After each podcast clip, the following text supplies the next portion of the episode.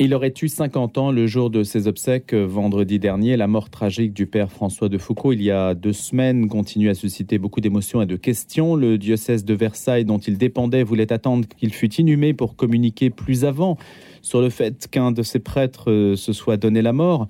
C'est le père Étienne Guillet, curé de Trappes et membre du conseil épiscopal autour de monseigneur Luc Crépy, qui va nous parler de celui qui était son ami, avec lequel il a partagé sa vie au séminaire, qu'il avait revu fin mai.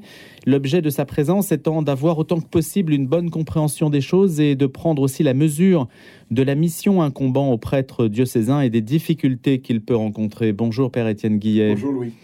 Alors on va essayer de voir comment euh, vous expliquer, je ne sais pas s'il s'agit d'expliquer les choses, parce qu'aujourd'hui, maintenant que l'histoire est connue, que ces obsèques ont eu lieu, est-ce qu'il y a des éléments à apporter, des, des façons, une façon de voir les choses et d'interpréter cette histoire, Père Étienne Guillet?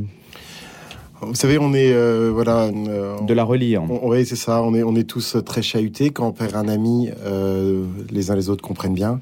C'est quelque chose qui qui est dur. comme vous le dites, voilà, moi je pour François est pour moi un ami. Il se trouve aussi que son parcours ces derniers temps, j'ai pu avoir un regard dessus par par le fait d'être membre du conseil épiscopal. C'est la petite équipe qui est autour d'un évêque de semaine en semaine. Il y a huit personnes en tout. On est huit, huit autour de monseigneur Crépy. Mais voilà, peut-être ce matin, moi je suis surtout là comme comme ami, celui qui aussi présidé les funérailles euh, de, son camarade. Euh, et, qui s'interroge aussi, celui qui s'interroge devant devant ce qui ce qu'on a du mal à comprendre, à expliquer et qui tous ces derniers jours, voilà, moi je suis le premier à me dire mais qu'est-ce qu'on a fait, qu'est-ce qu'on n'a pas fait assez, qu'est-ce que j'ai loupé aussi comme pote, enfin voilà, qu'est-ce que qu'est-ce que j'ai pas fait assez. Euh, voilà, quand, quand je repense à, François, bon, déjà il y, a, cette, cette, dernière année, cette dernière année où où François a eu euh, un ministère qui, finalement qui a été suspendu. Il était prévu, il a il a été curé de Bois d'Arcy, son dernier poste pendant sept ans. À la fin de ce poste, il a été prévu avec lui qu'il parte qu'il parte pour le Canada à l'écoute d'un homme qui compte aujourd'hui un peu en pastoral et en théologie un peu missionnaire et pastorale. James Malone. James Malone. Il était prévu justement après ces sept années à Bois d'Arcy qui n'ont pas été évidentes, euh, qu'il aille prendre un peu de champ. C'est lui qui avait construit ce projet. Le diocèse avait dit vas-y, on fonce, on te soutient. Et puis finalement, euh, ce qui devait arriver cette année, c'était vraiment une, année de mission d'études. Euh, finalement, après l'été, ben, on a vu qu'il n'était pas parti. Euh, ça a été, c'était un peu une surprise. On n'a pas trop compris pourquoi est-ce que ce projet qu'il portait, il l'a pas, il l'a pas mené jusqu'au jusqu'au bout. Il s'en était pas saisi. au début de l'année, monseigneur Crépy lui a dit au 1er octobre, viens, venez François, il faut qu'on arrive à, trouver une mission. Après, ne peut pas avoir un ministère suspendu, il peut pas avoir rien. Et François n'est pas venu au rendez-vous avec euh, monseigneur Crépi. Euh, alors voilà, ensuite, euh, monseigneur Crépi lui a écrit, des amis prêtres y sont allés, on fait médiation, et puis il y a eu cette année, euh, cette année suspendue.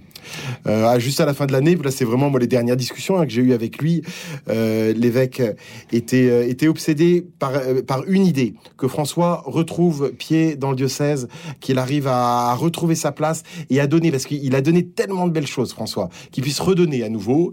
Euh, et la grande question, c'était de se dire, François, Qu'est-ce que vous faites l'an prochain? Il y a des idées. Qu'est-ce que vous désirez? Et le dernier repas que j'ai pris, une pizza avec lui, euh, toute euh, voilà, toute la fin du repas, c'était François. T'as envie de faire quoi? Il faut trouver une solution. Il faut trouver un chemin. Il faut trouver un apostolat pour l'an prochain. Et il y avait des idées pour lui? Moi, j'avais des idées qui lui correspondaient très bien.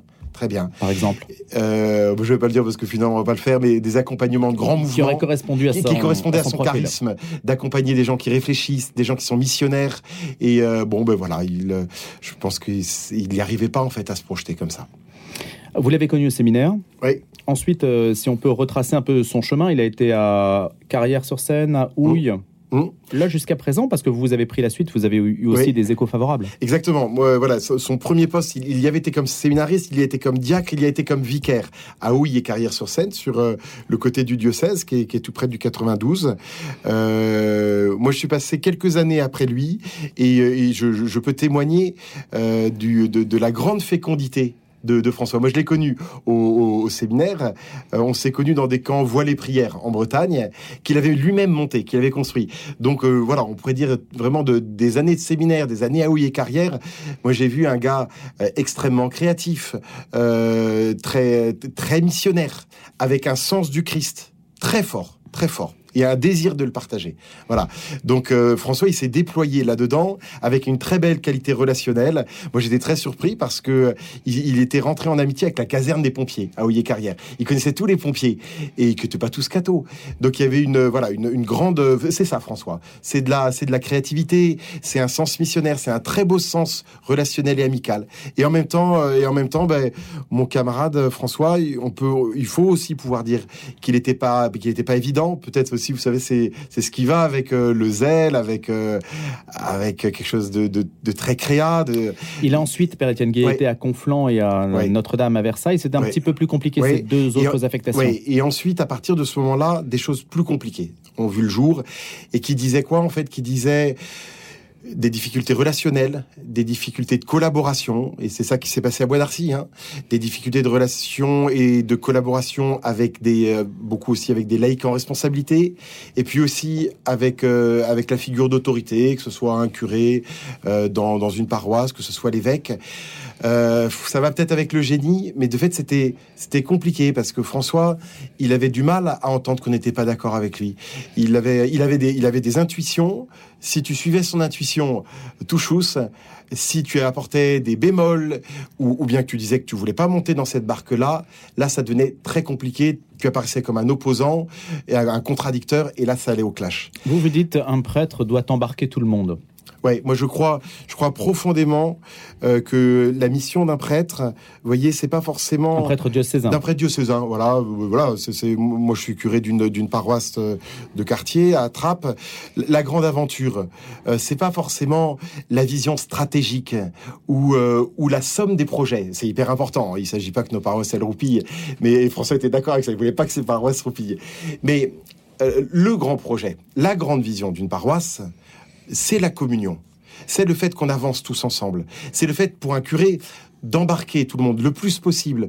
De et alors d'embarquer, ça veut dire pas forcément de, de, faire que tout le monde aille dans mon sens à moi, comme que moi je le dis d'abord pour moi, euh, pas d'abord dans mon sens, mais que arrivant dans une paroisse, on puisse être à l'écoute de tout le monde parce que l'Esprit Saint travaille dans le cœur de tous et que finalement la visée pastorale, la vision pastorale, elle va s'élaborer avec euh, avec le bon sens de la foi de tous les paroissiens. Et ça, pour François, peut-être, je le dis avec euh, je sais pas, avec avec beaucoup d'amitié aussi. C'est mon c'est mon ami. Euh, qui a été compliqué, c'est que je pense que il avait sa vision et les uns les autres étaient priés de suivre. Et si on suivait pas, ça devenait compliqué. Mais ça, moi, je me dis, voilà, même pour, enfin, c'est voilà une piste importante pour l'Église de France. Euh, attention à la à l'amitié entre nous dans une dans des paroisses familiales où les laïcs sont bienveillants envers les prêtres qui arrivent et qui sont comme ils sont avec leur tempérament, leur génie, mais aussi où nous, comme prêtres, on fasse attention aux communautés chrétiennes en les prenant comme elles sont. L'objectif, c'est que ce soit pas des start-up ou des PME. L'objectif, c'est que nos communautés, ça soit C'est quoi Ça veut dire qu'il était inspiré par une sorte de charisme un peu à l'américaine, euh, extrêmement... Mobilisateur, mais qui peut aussi diviser si jamais on ne suit pas l'énergie qu'il peut déployer. Je, pense qu'il y avait quelque chose de ça. Donc il y a quelque chose qui est assez génial. Euh, donc c'est toute la ligne euh, qui, va inviter une paroisse à être à se réformer, être une paroisse en sortie, euh, qui vient du monde anglo-saxon avec James Malone. Alors il y a vachement de bon parce que nos paroisses on a besoin qu'elles soient vivantes, vibrantes, missionnaires. néanmoins, néanmoins, si la vision devient exclusivement celle du curé, c'est compliqué et c'est pas très évangélique. Voilà. Moi, je pense que et je regrette beaucoup. Je vous le dis, je regrette beaucoup de pas avoir peut-être assez euh, joué au ping-pong avec lui sur ce sujet-là, parce que euh, parce que le bon projet pastoral, c'est celui qui n'exclut personne. Enfin, moi, comme curé de paroisse, il ne m'est pas demandé d'avoir une vision géniale. Il m'est demandé d'embarquer les personnes âgées, les jeunes, les cathos de gauche et les cathos de droite, et même ceux du centre, euh, ceux qui euh, ceux qui ont des sensibilités différentes, et qu'on avance tous à l'écoute de l'évangile. C'est essentiel. Et moi, je pense qu'on a quelque chose à bien reprendre dans l'Église de France là-dessus. Mais quand on est au séminaire, Père Étienne Guillet, de la même manière qu'un enseignant n'est pas formé à gérer une classe, est-ce qu'un prêtre est formé à gérer une paroisse? Ah, il y a une formation dédiée là-dessus Alors normalement, ou est-ce qu'on se fait nécessairement bah, sur le tas C'est comment dire C'est c'est une alchimie entre entre une formation, entre une personnalité, entre les modèles référents qu'on obtient dans dans les circuits de séminaire. Le week-end, c'était le cas de François. Tous les week-ends, on part dans une paroisse à l'écoute d'un curé à l'exemple aussi d'un curé, euh, pour essayer de, de, voilà, qui est censé être un peu modélisant. Euh, on se construit là-dessus, mais ça, on, on peut choisir des écoles en quelque sorte? Oui, on peut choisir des écoles, mais enfin, la grande école, c'est l'Évangile. Hein. La grande école, c'est l'Évangile. Il y a, voilà, je suis de Paul, d'Apollos, euh, je suis du Christ, et le Christ veut l'unité de son Église. Je, je dis pas en disant ça que que mon camarade François a, a, a pas voulu l'unité de sa paroisse. Je suis sûr qu'il l'avait dans son cœur, à l'évidence. Mais voilà, moi je me dis, j'aurais dû plus en débattre avec lui. Fais gaffe quand tu conduis ta paroisse de Bois d'Arcy, puisque c'est là où ça a été compliqué vraiment. Fais attention, fais attention de de laisser la place à tout le monde. Il y a une, on ne peut pas laisser certains de côté. Il faut que tout le monde soit là. Et la difficulté à Bois d'Arcy, ça a tout de même été ça, c'est que certains ne se retrouvaient pas dans son projet et se sont, se sont sentis brusqués. Et, euh, et, et, on peut pas brusquer dans une paroisse. On peut, on peut inciter, on Ils peut bouger sont lignes. auprès de l'évêque. Ouais, ouais, ouais. Et y De a- manière anonyme? Alors, je, moi, je sais pas moi qui reçois ces papiers-là. Je pense qu'il y a dû avoir de tout. On connaît ça hein, dans, une paroisse. Il y a dû avoir des, euh, papiers anonymes. Dans ce cas-là, l'évêque de Versailles, euh, comme son prédécesseur, Monseigneur Aumonier, a, toujours dit que lui n'attachait aucune importance à des lettres anonymes parce que la personne n'avait pas eu le courage de signer. Point. Euh, ensuite, certains ont dû signer leurs papiers. L'évêque, dans ce cas-là, on en a reparlé avec lui, dit moi a priori, je donne pas la photocopie d'une lettre qui m'est adressée à l'intéressé parce que les personnes se sont adressées à l'évêque. Par contre, il y a un retour au prêtre. Donc évidemment, la difficulté à Bois d'Arcy qui a fait jour progressivement. Dans les, dans les premiers temps, ça a été relativement serein, mais ensuite c'est devenu compliqué. Ensuite, c'est devenu compliqué. C'est que certains ont dit on ne suit pas. Et, et il faut le dire, moi j'ai de la peine de le dire. hein, et on a été brusqué par François. On a été brusqué par lui. Comment euh, voyez-vous la gouvernance en fait épiscopale dans ce type de situation? Quelle est l'autorité de l'évêque euh, sur son prêtre, sachant que l'évêque n'a pas d'autorité civile déjà sur un prêtre. Ça n'est pas un rapport d'employé à employeur. Ça n'est pas un rapport de patron à subordonné. C'est plus complexe que ça. Hum, Il y, a, il y a de la fraternité, il y a de la paternité, il y a de l'amitié aussi. Donc il y a beaucoup d'affect. Il y a de l'affect. Euh, c'est vrai, il y a de l'affect. Il y a, quelque chose qui est un peu unique parce qu'on lui promet obéissance à lui et ses successeurs à chaque ordination. Donc il y a un lien, euh, voilà, un lien très fort. Monseigneur Crépi, lorsqu'il est arrivé dans le diocèse de Versailles, a voulu rencontrer. euh, on l'a tous un peu plaint parce que l'affaire était tout de même assez chronophage. Tous les prêtres aussi longtemps que voulait le prêtre. Mais nous, il y a 200 prêtres dans les Yvelines. Les rencontrer une heure, une heure et demie personnellement, c'est aussi construire avec lui une relation perso, une relation confiante. Voilà. Alors ensuite, euh, quand on regarde ce qui s'est passé avec François, euh, voilà, moi j'étais dans le conseil de monseigneur Aumonier sur euh, les dernières années euh, de son épiscopat, puis aujourd'hui dans le conseil de monseigneur Crépi. Euh, ce que j'ai constaté, puis moi j'étais, voilà, j'ai découvert aussi comment ça fonctionnait. J'ai constaté que l'évêque avait une relation personnelle, les deux évêques avaient une relation personnelle avec François, mais qu'ensuite, lorsque c'était bloqué, il y a eu beaucoup de moments de blocage, les évêques, l'un et l'autre, recouraient à, à d'autres. Il y a eu des recours euh, beaucoup à des amis de François des amis prêtres de François, mais pas que des amis du diocèse, des religieuses qui sont en responsabilité dans l'Église de France, qui avaient une histoire avec François, une histoire d'amitié, où l'évêque leur dit vas-y, parle-lui, moi j'y arrive plus, c'est bloqué. L'évêque a aussi euh, fait eu recours euh, plusieurs Mais fois. que reproche-t-il à son évêque? Pour que ce soit bloqué comme Je ça. pense que euh, le blocage a été qu'à un moment il y a eu un audit puisque la situation est devenue de plus en plus complexe à, à Bois d'Arcy que François a demandé un audit. Et, euh, et que le diocèse a accepté cet audit, un audit extérieur confidentiel, assuré par deux hommes d'expérience, 30 ans à peu près de, RH et de audit en RH l'un et l'autre. Le diocèse lui a dit, François, choisis un des deux auditeurs, comme ça, ce sera vraiment quelque chose d'équilibré. Voilà, donc François a choisi un des deux. Et ce résultat d'audit, ça c'est un audit donc confidentiel, euh, où, je, si ma mémoire est bonne, 50 personnes ont été auditionnées, ce qui est pas mal sur une paroisse de 350 paroissiens, c'est beaucoup. Et les résultats de l'audit, ensuite, François a eu du mal avec ces, ces résultats. Et sur les résultats et sur la façon dont l'audit avait été mené, ce qui a été compliqué, c'est que l'ingénierie, la construction de l'audit, il avait été décidé et validé par lui, en partie. Euh, pas en partie, exclusivement. Tous les points.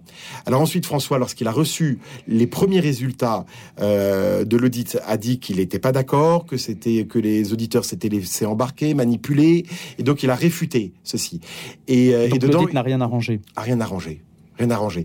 Et alors, en tout cas pour lui, dans son camp, les éléments, et moi j'ai lu cette audit, comme les, huit membres du conseil épiscopal, je peux témoigner que dans cette audit, cette audit, il n'était pas, il, était pas à charge tout noir sur François. Il y a des grandes pages, des, grands passages où on dit, qui ont été cités même par certains de ses amis lors de ses funérailles, on dit les beautés de François, de tout ce qu'il a donné à Bois d'Arcy, qui actait la réussite également de bien des choses en pastoral. Néanmoins, il y avait aussi des points, euh, des points qui étaient plus compliqués. Euh, L'audit aussi pointait les, les, les, les, difficultés de communion, les tensions importantes qui avaient, qui avaient eu jour dans la communauté. Et, euh, et, voilà. Et François, ça a été difficile à entendre ceci. Il y avait aussi quelques propos euh, sur sa personne euh, et que François a, a, très mal pris. Et c'est donc il a demandé à, à que l'évêque de Versailles réfute cet audit. Ce que monseigneur Crépi a fait deux fois de suite. Alors pourquoi monseigneur Crépi a, réfuté par deux fois en juin de l'an dernier et en mai de cette année euh, l'audit? Il l'a fait parce que parce que je, pense qu'il y, a de fait il y a des points où il trouvait que euh, que, que, que c'était que c'était délicat à l'endroit de François et que certaines choses qui étaient dites, euh, il n'avait pas envie de les entendre. C'était un audit indépendant, donc il a dit, moi je suis libre par rapport à cet audit, je ne le suis donc pas, je ne suis pas cet audit. Euh, et puis également, je pense que... Mais ça n'a pas apaisé la situation non, non c'est ça qui est compliqué. C'est que moi j'ai vu aussi que l'évêque, en fait, euh, réfutait et était prêt à réfuter cet audit parce qu'il sentait que ce point d'audit était un point de blocage à la seule chose qui, euh, qui habitait la tête de Monseigneur Crépi, que François retrouve sa place dans le diocèse. Et ça, moi, je veux le dire très clairement, comme membre du conseil épiscopal. Un conseil épiscopal, c'est quasiment toutes les semaines, le vendredi matin, toute la matinée. Euh, à chaque fois qu'a été euh, abordée la question de cet audit et de François, j'ai vu, j'ai entendu Monseigneur Crépi dire, il nous faut trouver euh, le moyen que François retrouve sa place et qu'il continue à donner de bonnes choses. Et si cet audit est le point bloquant, il faut réfuter sans souci cet audit. C'est qu'il a fait, l'évêque, par deux fois, membre du conseil épiscopal. J'ai reçu euh, à l'oreille le récit la lecture de, cette réfutation de l'audit et je l'ai reçu en main propre, deux fois. Voilà. En juin de l'an dernier et en mai de cette année, où Monseigneur Képi disait qu'il ne se retrouvait pas et qu'il ne faisait pas, il ne prenait pas pour lui les résultats de cet audit.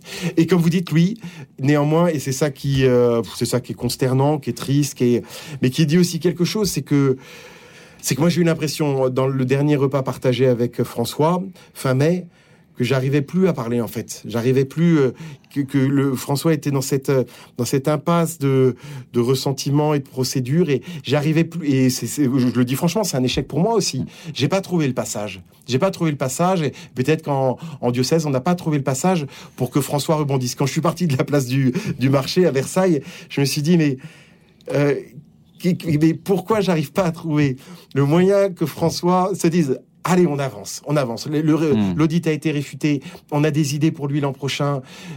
On a acté qu'il avait fait plein de bonnes choses. Et moi, j'en suis le témoin.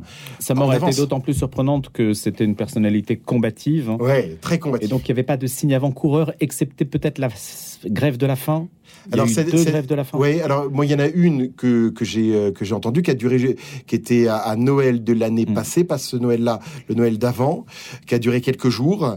Euh, lorsque le diocèse l'a su, tout de suite, des copains prêtres, pas moi, mais d'autres copains prêtres sont allés chez lui, ont parlé, le dialogue a été repris, il a été repris avec Monseigneur Aumônier, et après quelques jours, François a repris le dialogue. Et ce qui montre aussi que le dialogue a été repris, c'est que Monseigneur, Monseigneur Aumônier est venu célébrer la fête de l'Épiphanie chez lui et avec lui juste après. Un point très important, euh, Père, Étienne Guillet, c'est que dans cette histoire, il n'y a aucune affaire de meurtre de quelque manière aucune, que ce soit. Aucune. Aucune. non, il faut être très clair, lui. Il n'y a pas d'histoire, euh, il n'y a pas d'histoire de mœurs euh, sur toutes ces histoires hyper tristes qu'on a entendues avec la SIAZ et le rapport Sauvé. Non. Donc on n'est pas dans un, schéma classique, si on peut dire, euh, classique, pardonnez-moi l'expression, mais de ce qui est véhiculé par les médias. Les médias n'en ont pas parlé tant que ça d'ailleurs. Mais tant mieux qu'ils n'en aient pas parlé, parce que ce n'est pas le cas, ce n'est pas le cas. Point. Est-ce que ça souligne, quels sont, il nous reste une minute, Père Étienne Guillet, quels sont les s'il y a une leçon, s'il y a une leçon pour aller vers l'avenir, pour, essayer de, se projeter après ce drame, Quelle est-elle? La bienveillance, la bienveillance en Église et à tout niveau, et à tout niveau, euh, et de façon multilatérale, que, que, que nous puissions euh, nous écouter. Pour le diocèse de Versailles, ça fait six mois qu'on travaille sur aussi une équipe de médiation pour un prêtre en difficulté avec son évêque, avec un confrère, avec les laïcs, euh, pour avoir un espace avec trois prêtres pour pouvoir parler. Ça sera opérationnel en septembre. C'est un élément de bienveillance, mais aussi c'est la bienveillance. Il faut relire nos vies de paroisse. Euh, comment est-ce qu'on accueille un prêtre qui arrive avec ses charismes, avec aussi euh, ses yo-yo, hein, voilà. Et puis aussi pour nous comme prêtres, comment est-ce qu'on considère le, le, le, baptême de, de nos, euh, de, de, nos paroissiens comme quelque chose d'important? L'Esprit Saint parle à nos paroissiens et c'est aussi notre, c'est notre mission comme curé de pouvoir les entendre et les valoriser. Je vous remercie d'être venu ce Je matin. vous en prie, avec la tristesse, vous savez, immense pour, euh, pour, pour, euh, pour mon ami. En direct sur notre antenne, Père Étienne Guillet, prêtre du diocèse de Versailles, curé de Trappes et membre du conseil épiscopal.